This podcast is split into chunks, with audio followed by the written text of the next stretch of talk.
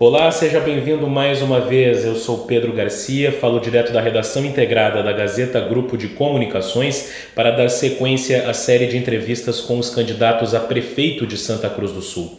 Pela ordem definida em sorteio no dia 19 de setembro, com a presença dos representantes das chapas, o entrevistado de hoje é o candidato Carlos Eurico Pereira, do Partido Novo. Carlos Eurico tem 48 anos, é médico pneumologista e palestrante concorre pela primeira vez e seu vice é Paulo Bigolin. Olá, candidato, bem-vindo, obrigado pela presença. Olá e um, um bom dia a todos os ouvintes.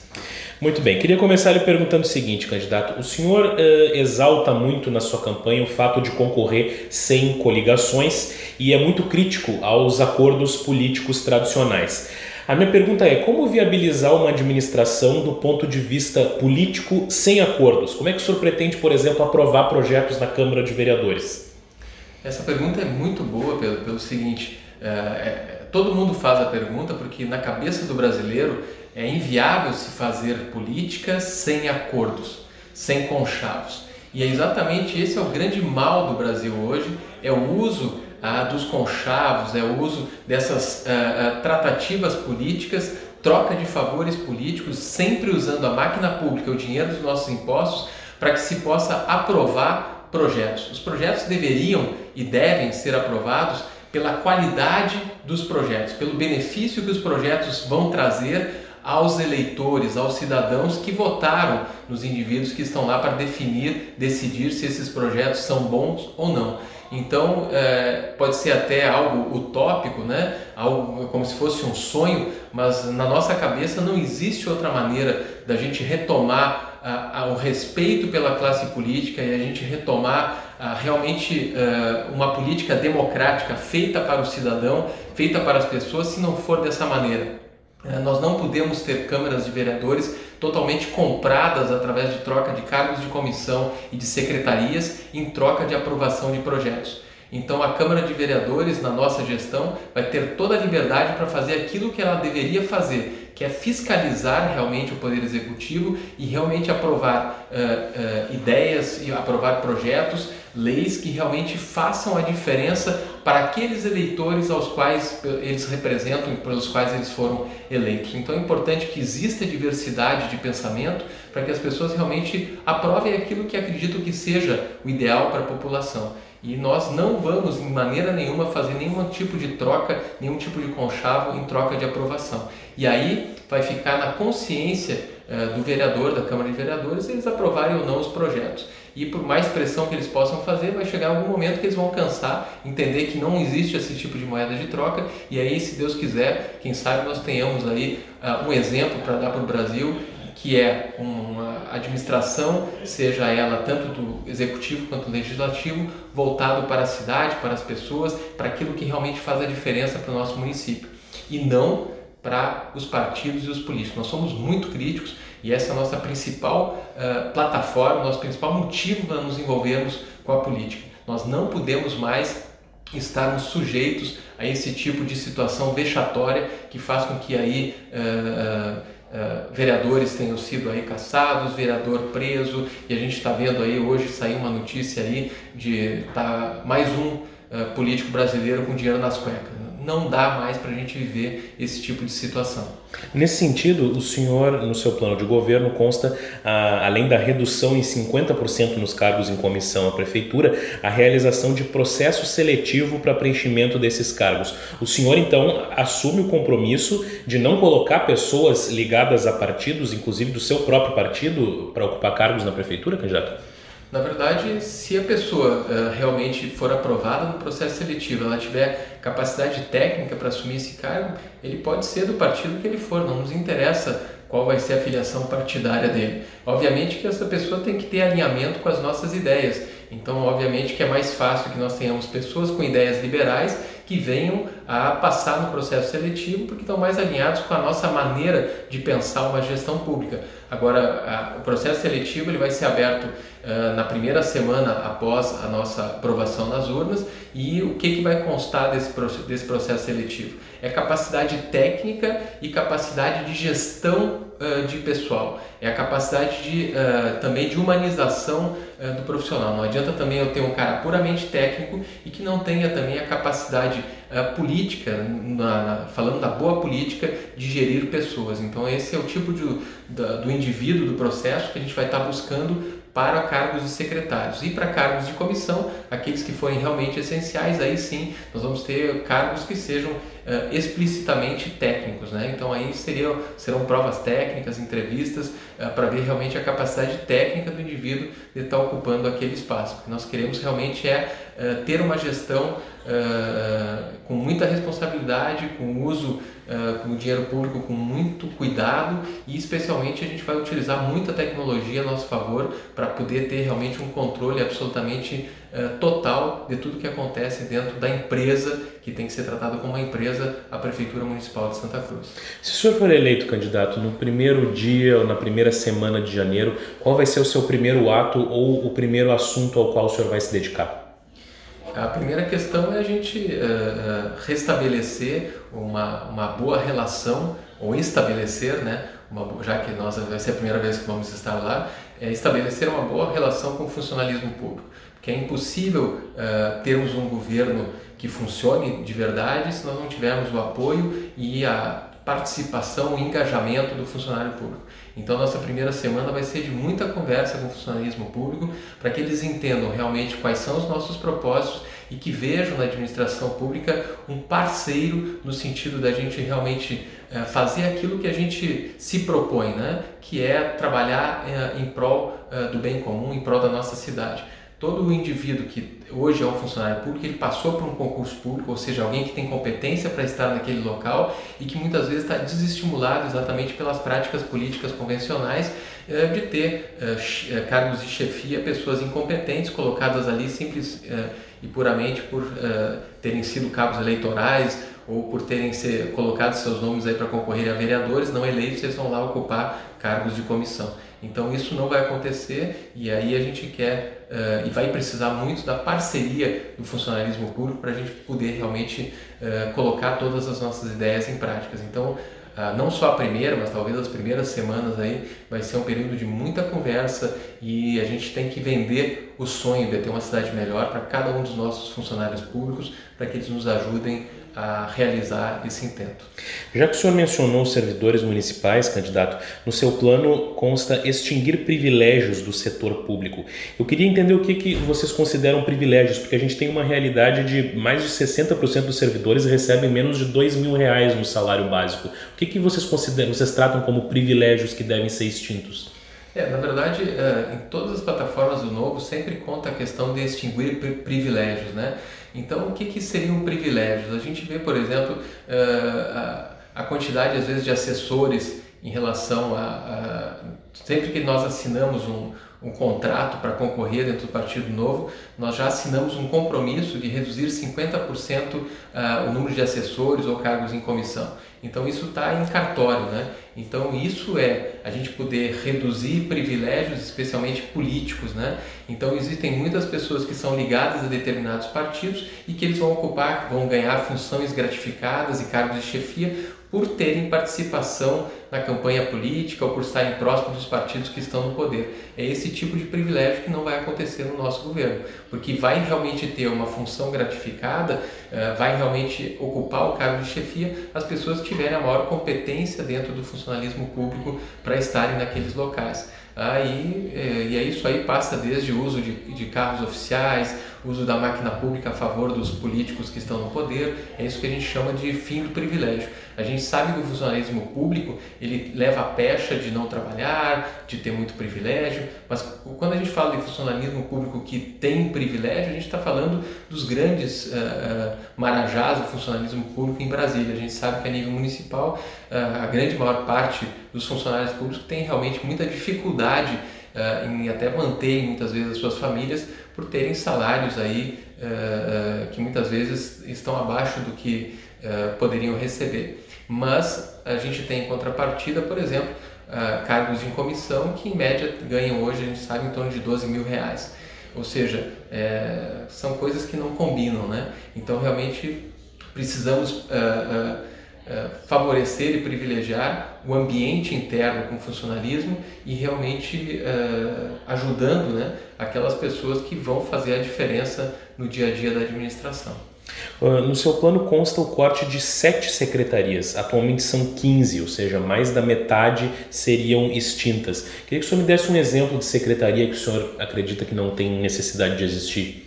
É, na verdade, o que nós vemos hoje é que existem algumas secretarias que, se elas estão é, é, de forma separada, é, praticamente elas não fazem sentido, né? Então, por exemplo, ter hoje uma Secretaria de Agricultura que esteja não relacionada diretamente com uma Secretaria de Desenvolvimento Econômico, isso não faz nenhum sentido, porque aí tu vê que o que, que é hoje agricultura, o que, que é o interior uh, para Santa Cruz do Sul, é desenvolvimento econômico. Então não faz sentido eu ter uma secretaria separada do desenvolvimento econômico, às vezes uh, com inclusive uh, orçamento pequeno, e isso está totalmente desvinculado do desenvolvimento, porque desenvolvimento econômico significa desenvolver indústrias, desenvolver agricultura, desenvolver várias áreas. Então, nesse sentido, o que, que nós queremos? É unir uh, áreas afins dentro de secretarias que realmente elas, essas secretarias se falem muito mais entre si, que exista um ajustamento uh, e um equilíbrio uh, entre o, uh, digamos assim, o trabalho de desenvolvimento do município à frente dessas secretarias. É como se criássemos super secretarias, mas isso é, através de coordenadores muito técnicos e todos, todos eles é, é, muito, como é que se diz, muito ligados uns aos outros, no sentido de que quando você chegar à prefeitura com uma determinada demanda, você não vai ter, eh, como empreendedor, eh, como agricultor, como cidadão, de ter que ir em diferentes secretarias para resolver o seu problema. A gente quer ter secretarias, então, eh, mais enxutas, mas que têm muito maior poder de autonomia de resolução porque não vai se precisar estar discutindo o mesmo assunto em diferentes secretarias, isso favorece a, a, a solução dos problemas de uma maneira mais rápida, mais dinâmica. Já que a gente estava falando sobre servidores municipais e o senhor defendeu muito a valorização dos servidores, uh, gostaria de saber como é que vai ser a sua política salarial. Né? Esse ano, por exemplo, os servidores não tiveram qualquer aumento em função do contexto de pandemia. O senhor pode se comprometer com todos os anos conceder a reposição da inflação e um ganho real para os servidores, candidato? Na verdade, todo e qualquer aumento de custo da máquina pública, seja ela qual for, inclusive pelo aumento de salário, depende muito da austeridade que nós vamos ter no cuidado uh, das contas públicas, no uso adequado do dinheiro público. Então, no momento em que nós formos econômicos o suficiente, utilizarmos a tecnologia a favor dessa eficiência e nós tivermos a parceria do funcionalismo público para que realmente a gente efetue esse governo técnico e, e extremamente uh, uh, Uh, econômico no sentido de, do, do, uso do dinheiro público, responsável com o uso do dinheiro público, com certeza nós vamos ter maior capacidade de investimento do município. E obviamente, se eu tenho verba, é muito mais fácil que eu possa privilegiar quem realmente está se dedicando a fazer a diferença dentro da administração pública. E aí eu sou totalmente simpático a que a gente possa realmente uh, uh, devolver ao funcionário aquilo que é dele de direito, que é o aumento, pelo menos a reposição da inflação todos os anos em seus salários. Agora, isso tudo passa uh, por realmente a gente termos as contas em dia, nós estimularmos a, a, abertura de novos negócios no município e que a gente tenha realmente a máquina pública funcionando de maneira muito uh, organizada para favorecer os negócios em Santa Cruz. Porque aí, através desse favorecimento de negócios, através do favorecimento do entendimento dos empreendedores sobre os tributos, sobre as leis do município, nós vamos aumentar a arrecadação e com isso a gente vai ter condição de realmente, eh, sem falsas promessas, poder atender as demandas aí, sejam elas do funcionalismo, sejam elas da nossa cidade. Eu não posso te prometer, ah, nós vamos fazer, porque hoje mesmo ah, é muito difícil a gente ter uma real ideia de como as coisas acontecem no município, que até o nosso portal da transparência ele é muito de difícil entendimento, até por pessoas uh, que tenham conhecimento uh, de causa. Então, tu imagina isso através da população. Então, hoje tudo que a gente pode fazer são algumas uh, inferências a partir das informações que a gente consegue ter, mas a gente só vai ter realmente a, a ideia real do que, que tem realmente dentro da prefeitura, de quais são as reais condições no momento que a gente estiver lá dentro. E aí, a partir daí, sim, nós vamos poder tendo uma ideia de como que as coisas funcionam, é poder realmente dizer para as pessoas, olha, realmente o que a gente pode fazer é isso, isso e isso. Mas pode ter certeza que existe muita simpatia da minha parte para que a gente, podendo fazer um governo técnico, uh, sobrando dinheiro em caixa, obviamente que esse dinheiro não tem por que sobrar, ele vai ser investido. E investir nas pessoas, isso é o maior investimento que a gente pode fazer, porque a gente sabe, não, não existem grandes empresas que geram boas pessoas. São boas pessoas, equipes competentes que geram boas empresas. Então nós só vamos ter um bom governo se nós tivermos boas pessoas trabalhando para que esse governo seja bom. O senhor tocou no ponto da arrecadação e da, da tributação e no seu plano consta redução dos impostos municipais, redução de IPTU, de TBI, de SSQN. Como compensar essa perda de arrecadação? É através da, da, da redução da, da, máquina pública e, e, essas coisas se, se equacionam, se equilibram, candidato? É, é, através da eficiência, né? Porque no momento em que tu, é, por exemplo, hoje, só para dar um exemplo, é, tu, como é que tu sabe que tu deve para o governo municipal? Só se tu for na Secretaria da Fazenda, tirar uma fichinha, ficar lá uma hora, duas horas esperando para passar por alguém no computador para que a pessoa veja quais são os teus débitos. Né? Se tu entrar no no, no, computador tu consegue tirar uma, negativa se tu realmente não deve nada. Agora, se tu deve, tu não sabe. E tu não sabe nem por que, que tu deve. Então, tu só vai descobrir que tu deve alguma coisa se tu realmente for lá e procurar no computador ou quando tu precisar tirar uma negativa. E isso é ineficiência, né? Ou seja, o município não sabe, não, não, não cobra quem deve para o município. E tu, como cidadão, às vezes não sabe que ficou devendo para o município. Se tu esqueceu, por algum motivo, de pagar um, um, uma mensalidade do teu IPTU, só vai descobrir isso o dia que tu precisar tirar uma negativa do município. Né? Ou se a prefeitura não registrou o teu pagamento, por exemplo. E isso acontece às vezes anos depois. Então, a primeira coisa é combater a ineficiência. Isso a gente consegue através da digitalização do serviço. Você, como cidadão, você tem que esqueceu de pagar o boleto. Você, eu, como prefeitura, não recebi. Você vai receber uma notificação no seu aplicativo do cidadão. Uh, Pedro, você uh, tem uma, uma, um boleto, uma conta em aberto com a Prefeitura Municipal de Santa Cruz. Por favor, verificar essa pendência. E aí você pode entrar no computador, entrar no aplicativo e você resolver essa pendência de maneira rápida, fácil, transparente. Com isso a gente aumenta a arrecadação.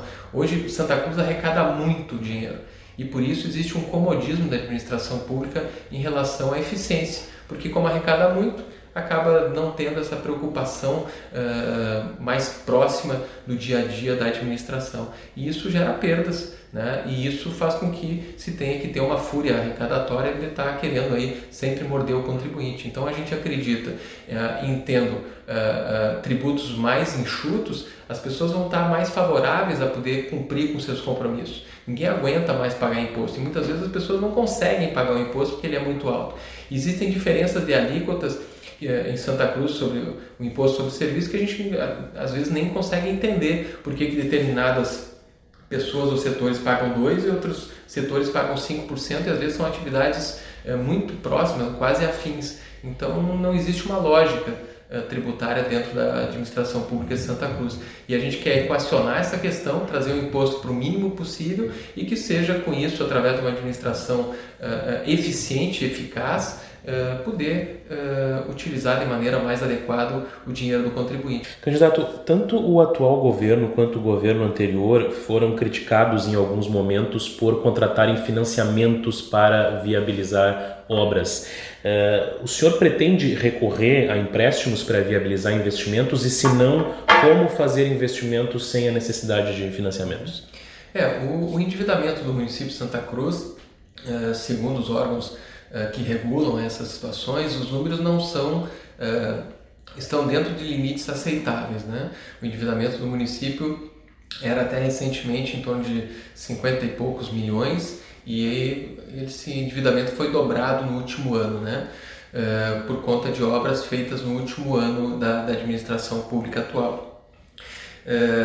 O, o, uso de, de financiamentos ele é um instrumento muitas vezes viável quando realmente eu não tenho uh, condição e, e, fluxo de caixa suficiente para fazer obras que sejam realmente indispensáveis, especialmente para o desenvolvimento econômico do município.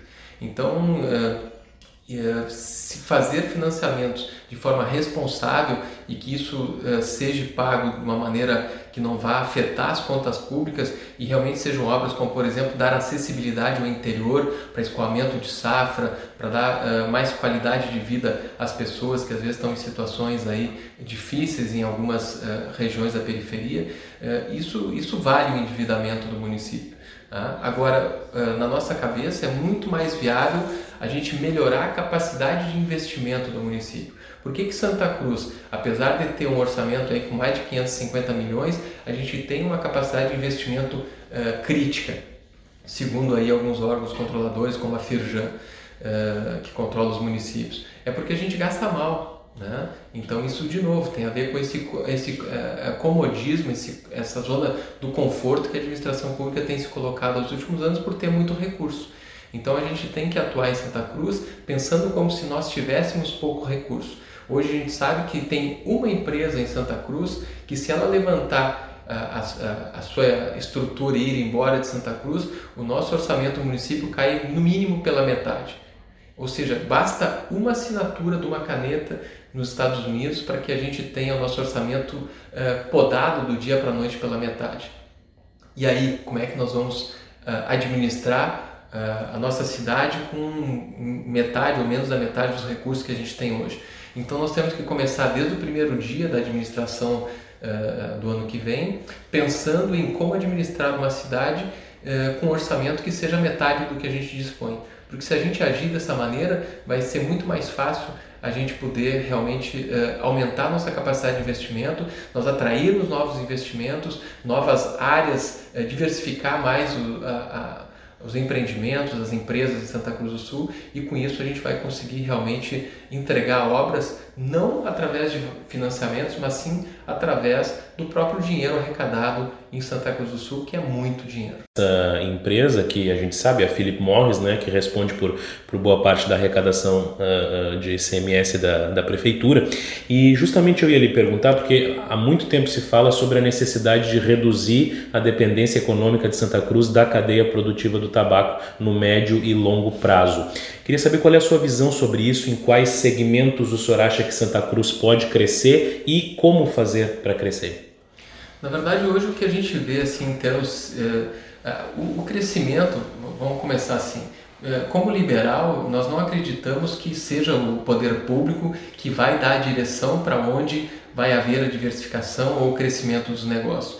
Porque isso quem tem que fazer é o empreendedor, é o cidadão, né? Não é o município, uh, o governo municipal que vai dizer ah, agora nós vamos ser uh, a capital tecnológica, agora nós vamos ser a capital do turismo, mas uh, isso vai partir dos empreendedores Santa Cruzense. Ah, o que, que, como governo, a gente pode fazer para favorecer essa diversificação e ela vai acontecer naturalmente no momento em que as pessoas tiverem liberdade para empreender. Então, quanto governo uh, municipal, uh, é nós facilitarmos de todas as formas possíveis o empreendedorismo na nossa cidade. É nós fomentarmos o empreendedorismo. É nós levarmos uh, conceitos de empreendedorismo para as nossas escolas municipais é a gente estabelecer parcerias com instituições, organizações não governamentais que já trabalham com esse estímulo ao empreendedorismo.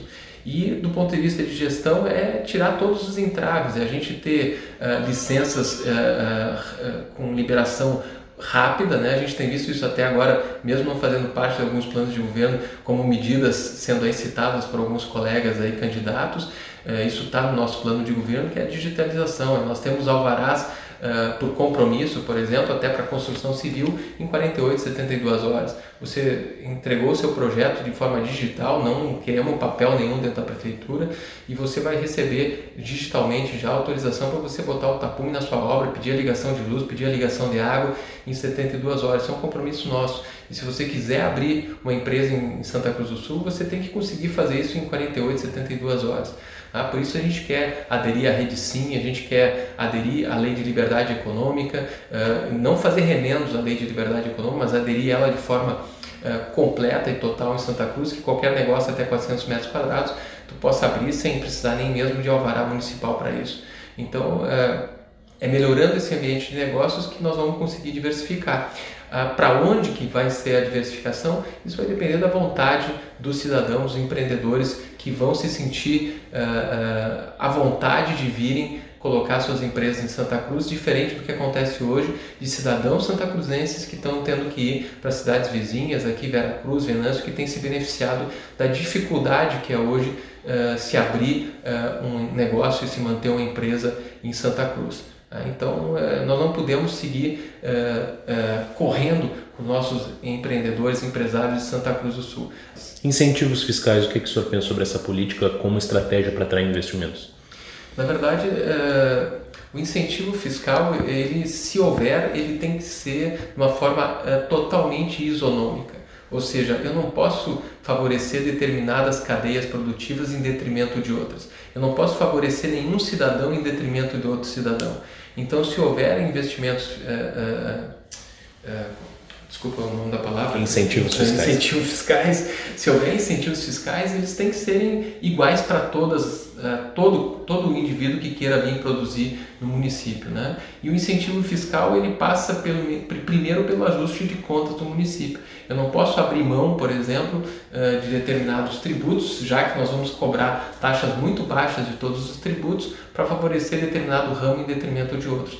Então, se houverem uh, incentivos fiscais, eles vão ser igualitários para toda e qualquer empresa que seja que vá se instalar no município. Mas muito antes do incentivo fiscal, nós acreditamos que ter tributos justos, taxas justas de imposto sobre serviços e a gente ter muita transparência na administração pública e especialmente a disponibilidade de escutar e ajudar os empreendedores. Então não adianta a gente ter leis que ninguém entende. Tá? Então a ideia é a gente poder fazer aí, uh, em parceria com o legislativo, uh, uma simplificação das leis tributárias em Santa Cruz do Sul e isso vai fazer com que os empreendedores possam entender de maneira mais fácil as nossas leis, quais os tributos que eles têm que pagar e isso, uh, por consequência, vai atrair os empreendedores, as empresas, sem grandes incentivos fiscais, inclusive, para o nosso município. A única coisa que os empreendedores querem é não serem incomodados. Se eles tiverem liberdade, eles se viram, eles fazem, porque é o cidadão, é o seu agente, é o principal agente de mudança do mundo, não é poder público. Né?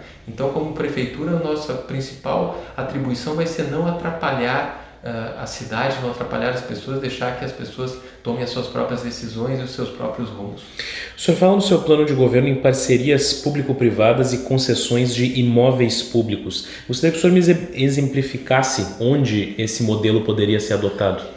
Uh, por exemplo, uh, em relação a associações, nós temos hoje em torno de 50 associações uh, por exemplo, no, no interior, né, na nossa zona rural. Então, o, o, uso de imóveis públicos por associações, por organizações não governamentais, especialmente imóveis que estão sem utilidade, para produzir, para gerar uh, riqueza, para gerar valor para as pessoas, uh, esse é o tipo de parceria público-privada que nós vamos ter o maior prazer em efetuar. E também, por exemplo, a, a parceria público-privada de associações, entidades, por exemplo, para cuidar de praças, para cuidar de centros de convivência, para cuidar de parques, né? Tudo isso e criação, geração, por exemplo, de novos parques uh, turísticos, parques ambientais, uh, tudo isso pode ser feito através de parceria público-privada. Então, para a nossa administração, a nossa, na nossa cabeça, o principal objetivo da gestão pública é não incomodar, não atrapalhar, cuidar com muita seriedade, entregar muita qualidade em segurança, educação e saúde Santa Cruz investe muito dinheiro em saúde, uh, uh, em educação, ou seja, a gente tem que entregar uh, saúde e educação com altíssima qualidade. E a gente sabe hoje, por exemplo, de estudos, que um investimento de um real das crianças entre 0 e 6 anos em relação à educação, isso reverte em sete reais ao longo dos próximos 20, 30 anos de desenvolvimento para o município, para o desenvolvimento das famílias. Então a gente quer investir pesadamente uh, na melhoria e na qualidade do ensino, da saúde e da segurança que o nosso cidadão vai receber.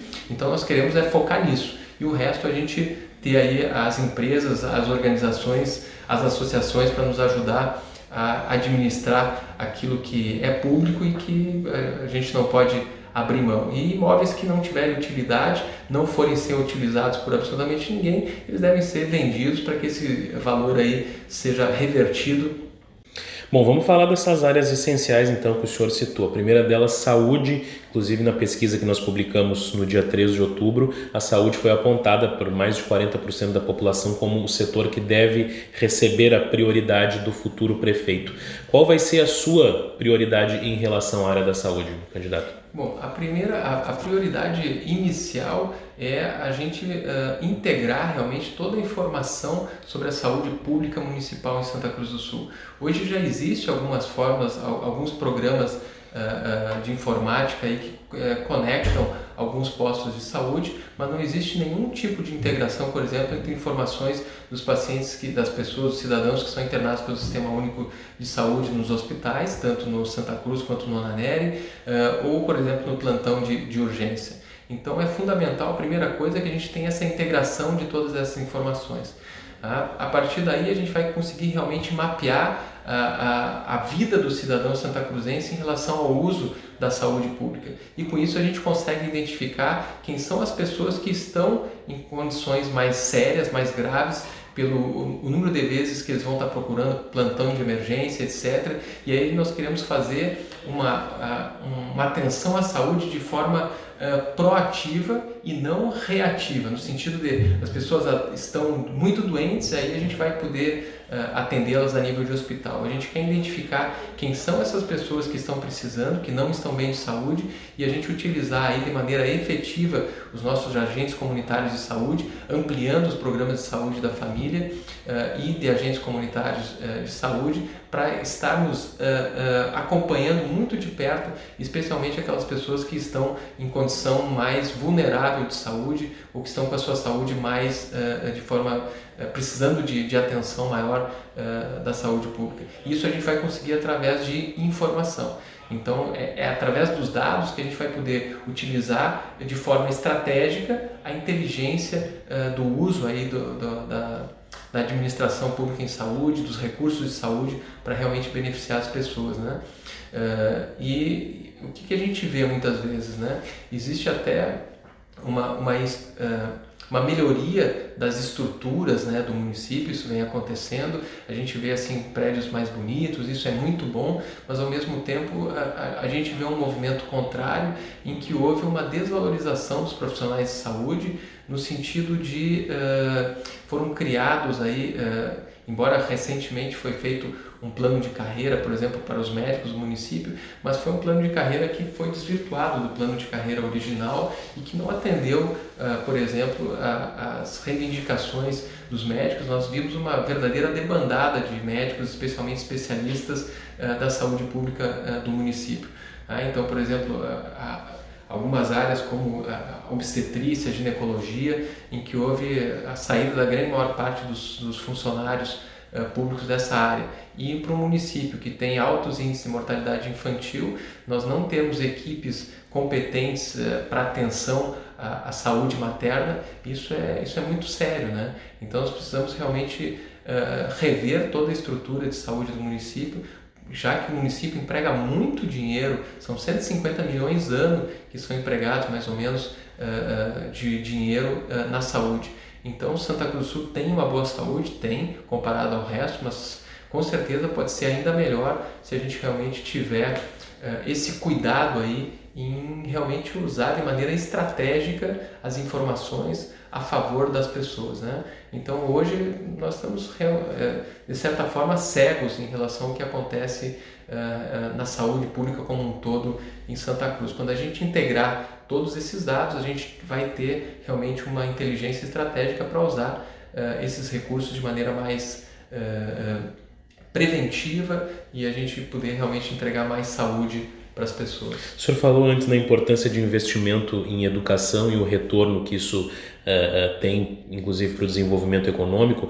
No seu plano de governo consta a criação do Vale Educação. Como é que funcionaria isso, candidato? Na verdade, é, é, é muito mais eficiente uh, hoje em termos de garantir qualidade de educação, em vez de eu construir novas escolas, em vez de eu contratar novos professores, em vez de eu aumentar o gasto da máquina pública em, em garantir novas vagas em escolas, é muito mais eficiente e tem vários exemplos aí que mostram que é muito mais eficaz para entregar uma melhor educação e inclusive dar mais liberdade para o cidadão uh, escolher aonde seus filhos vão estudar em relação à educação pública, o momento em que eu, por exemplo, hoje o que a gente pode consegue fazer de conta, já que as coisas não são tão transparentes, mas numa conta rápida hoje o, o município de Santa Cruz emprega, uh, investe 752 reais por cada uh, criança uh, no ensino público municipal. 752 reais a gente paga uma mensalidade em qualquer escola privada, se eu tiver um número razoável de crianças para matricular nessas escolas. Então, os excedentes que as escolas públicas que já existem não forem capazes de, de suprir, a ideia é que a gente possa oferecer para essas crianças que não uh, encontram vagas suficientes aí, isso desde da creche, da pré-escola ou do ensino fundamental, que a gente possa garantir o direito dessas crianças, sejam em qualquer um desses, dessas áreas, creche, pré-escola ou ensino fundamental, através do uso de Vale Educação. Então se entrega para a família, se faz um convênio com diferentes uh, uh, escolas, creches uh, privadas do município que aceitam receber esse valor da prefeitura, o mesmo valor equivalente que vai se gastar por cada criança no, no esquema tradicional e com isso a gente garante a vaga para todo mundo, a gente estimula a, a, a criação de novas creches e de novas vagas em escolas privadas no município, aumentando ainda mais a circulação de valor, de recursos do município e a gente consegue oferecer uma educação com bastante qualidade também uh, para as crianças e elas não vão ter falta de vaga em escola uh, utilizando através dessa metodologia. Não se trata de um, de um esvaziamento ou de uma redução não, da rede municipal? Se, se, se trata em não ampliar o que a gente já tem. A gente tem que manter uh, as estruturas com muita qualidade, a gente tem que manter uma capacitação constante dos nossos professores, a gente precisa ter um estímulo muito grande para que uh, exista um ambiente extremamente positivo uh, para os professores do nosso município trabalharem. A gente precisa ter muita segurança nas escolas públicas, a gente quer trabalhar muito a questão da segurança na escola pública, para que os professores se sintam seguros, para que os alunos se sintam seguros, para que os pais se sintam seguros em mandar os seus filhos para a escola.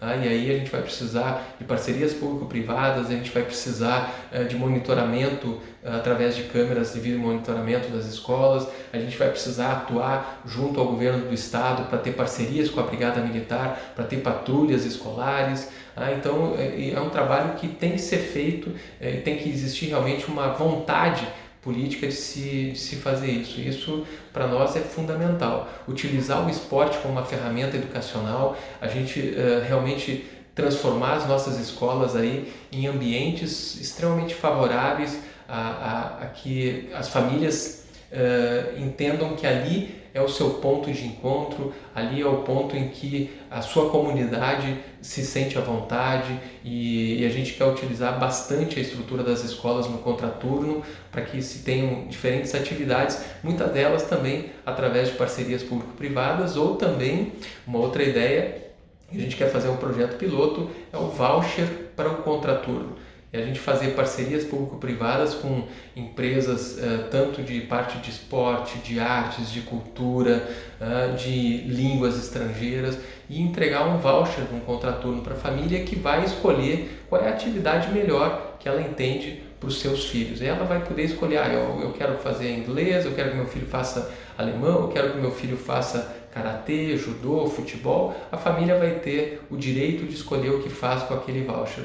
Então, com isso, a gente também estimula uh, o desenvolvimento dessas empresas localmente e a gente, em vez de estar tá investindo muitas vezes uh, uh, é, como, como é que se diz, em é, remediar situações como a violência, como a reabilitação de menores infratores, a gente vai estar garantindo que através da educação eles não é, entrem no mundo do crime e que as crianças em vulnerabilidade social possam ser atendidas na sua comunidade ou fora da sua comunidade através do voucher a escolha da sua família. O senhor pode se comprometer com a regulamentação do pagamento do piso do magistério? que é, um, que é uma lei, mas hoje há um período do ano em que ele não é pago? Na verdade, eh, nós somos sempre extremamente simpáticos a, a, a cumprimento de leis, né? Uh, tu não pode esperar que um gestor público não cumpra uma lei, né? E no mínimo uh, o que a gente espera uh, dos profissionais, já que ontem era dia do professor, né? E eu tenho a, plena consciência eh, da importância que todos os meus professores tiveram na minha formação. Eu estou onde eu estou e eu consigo me expressar da maneira que eu consigo me expressar hoje e que as pessoas me entendam graças à educação que eu recebi, graças aos professores que eu tive ao longo da minha vida e grande parte da minha vida eu estudei em escolas públicas. Né? E, e eu sei do valor que tem o professor na nossa vida. Então pode ter certeza absoluta que é um compromisso da nossa gestão vai ser sempre valorizar os professores e cumprir a lei é o mínimo que se espera de um gestor público. Bom, nós temos hoje, candidato, um grave problema envolvendo o transporte coletivo urbano, porque há uma, uma perda, uma, uma queda no volume de passageiros muito significativa e o valor da tarifa é reajustado anualmente. A tarifa vai se tornando cada vez mais cara e isso, por sua vez, acaba afastando ainda mais as pessoas do transporte urbano. Como reverter essa situação? Na verdade, é, a gente vê que isso é um movimento não só em Santa Cruz, isso é um movimento a nível mundial, né? Então, o que, que vem acontecendo? Ah, existe um, um novo modelo uh, de, de transporte. Né? As pessoas estão buscando transportes alternativos. Nós temos hoje a popularização uh, dos meios de, de transporte através de aplicativos. Né? Então tudo isso vai fazendo com que o transporte público ele vá tendo uma redução, digamos assim, do número de pessoas interessadas no uso do transporte público, até porque muitas vezes o transporte público ele não atende às demandas das pessoas, né? Às vezes as paradas ficam longe das suas residências, às vezes o, são, os horários são, não são uh, adequados, a, a, frota às vezes é pequena, então existe uma série de problemas que não é fácil de equacionar essa situação. Então a maneira que, que se tem é, primeira coisa é ouvir todas as partes, é sempre utilizar o diálogo como a melhor alternativa e também não adianta para atender poucas pessoas às vezes a gente prejudicar a maioria. Então existem algumas coisas uh, que são já tradicionais no Brasil, mas que uh, fazem com que o sistema de transporte público se torne às vezes inviável para o trabalhador. Então toda vez que eu aumento a, as, uh, os benefícios para determinadas classes sejam estudantes, sejam idosos, sejam uh, quem quer que seja, alguém vai pagar essa conta. E quem paga? É quem paga a passagem. Então, eu recentemente vi uma propaganda uh, de, um, de um candidato em que vai ter ônibus gratuito aos domingos. Quem é que vai pagar a conta? Quem paga a passagem. Uh, então, por isso, a gente tem que ter muita consciência em relação a esses benefícios. Isso tem que ser dado realmente a quem uh, precisa uh, e quem uh, de fato vai utilizar o transporte público, né? E por isso muitas vezes o ideal é a gente equacionar as distâncias, né? Então, se eu tiver maior desenvolvimento, aumentar, por exemplo, os índices construtivos de determinadas regiões centrais, eu trago as pessoas mais próximas uh, para os centros a criação, por exemplo, e o estímulo de criação de centros uh, uh, nas comunidades. Né? Então, a gente ter serviços da prefeitura mais próximos das pessoas. A gente, as pessoas não precisarem se deslocar até o centro, por exemplo, para ter acesso aos serviços da prefeitura, isso pode ser de forma digital. Tudo isso faz com que, provavelmente, as pessoas precisem menos utilizar uh, o transporte público, isso já favorece. E o transporte público municipal ele vai ter que uh, uh, se adequar ao, ao, ao, novo mundo. Né? Então, talvez o que a gente vai ter que pensar sejam ônibus menores, sejam novas formas de uso de combustíveis não fósseis, né? se pensar novos modais de transporte público para o município. Né? o próprio uso uh, da bicicleta, né, que tem que ser cada vez mais estimulado uh, e nós temos um, um, município que tem áreas que são apropriadas para o uso do transporte aí através de bicicleta, através de veículos elétricos. Então a tendência é que o transporte público ele vai sofrer eh, mudanças muito significativas ao longo dos próximos anos por conta da questão da inovação. O senhor citou os aplicativos de transporte, né? E hoje nós já temos pelo menos cinco empresas no município, um grande contingente de motorista, motoristas. Temos uma lei que regulamenta esse serviço, mas que na prática não não não vem funcionando porque as empresas ainda não estão regularizadas junto à prefeitura. Eh, como é que o senhor pretende lidar com isso? O senhor pretende fiscalizar? O senhor pretende alterar a legislação? É, na, na verdade, é, a primeira coisa tem que se rever a, a real utilidade da, da lei, né? A gente tem muitas leis que às vezes elas não servem a ninguém, né? Por quê? Porque elas não são utilizadas, às vezes porque as leis não são tão boas e aí fica muito difícil de, de haver fiscalização. Ah, nós defendemos a liberdade, mas a liberdade com organização. Então, se existe a lei, a primeira coisa ela tem que ser cumprida. E se ela é ruim, ela tem que ser revogada ou substituída por um dispositivo legal que realmente atenda às necessidades, os anseios da população e que ela possa ser, eh, evidentemente, fiscalizada. Então, o que não pode acontecer é o transporte uh, irregular de pessoas, porque isso põe a segurança das pessoas uh, em risco. Então, a primeira coisa que a gente tem que fazer é realmente revisar a lei, ver se ela realmente atende a todos os critérios e, e que realmente ela é uma lei que seja passível de ser colocada em, em, em, vigor e a partir daí tem que haver sim a fiscalização. Né? E para isso também hoje a gente pode de maneira muito tranquila utilizar a tecnologia. Né? Então a gente não precisa ter um fiscal de trânsito em cada esquina e parando as pessoas. Essa fiscalização tem que ser toda ela de maneira eletrônica. Né? Então a gente pode hoje, através do, do, do reconhecimento das placas, uh, saber todos os veículos irregulares estão andando em Santa Cruz do Sul. A gente pode fazer esse controle através do uso de câmeras para entender quem está fazendo transporte público irregular ou não tá? e tentar, da melhor maneira possível, regulamentar isso para que as pessoas possam ter os seus negócios, possam uh, ter um ganha-pão através desses novos dispositivos de transporte, mas que isso seja feito de maneira regular e que não uh, uh, inviabilize, por exemplo, serviços como dos nossos taxistas. Né?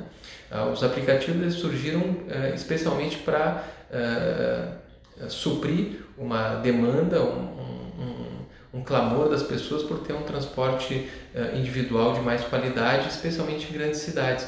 Mas as cidades pequenas, onde sempre a gente foi muito bem atendido pelos nossos taxistas locais, a gente tem que ter também o cuidado da gente não inviabilizar também essa, esse meio importante meio de transporte aí que é o, os táxis. Então, a gente tem que realmente equacionar essa situação, proporcionar uh, novas oportunidades de trabalho para quem precisa, mas uma maneira legal para que todos uh, estejam dentro da lei e que se sintam confortáveis para poder trabalhar no município.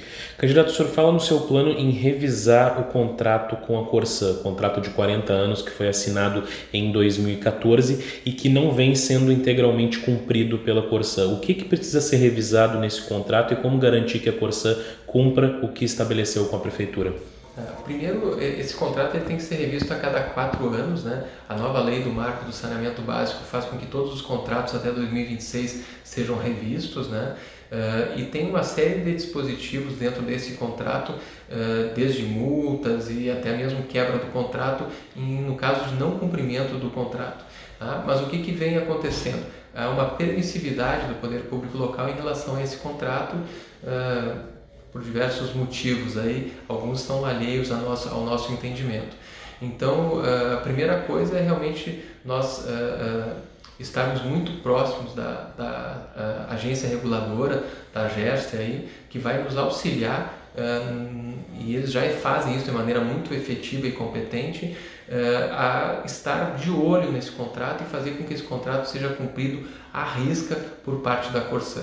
A gente tem hoje uma perda da água tratada de Santa Cruz que é inadmissível, uh, que em 2018, 2019, uh, em cifras, se falava em cifras até 61,5% da água tratada é perdida, não chega nas nossas torneiras, nós como cidadãos estamos pagando por essa água.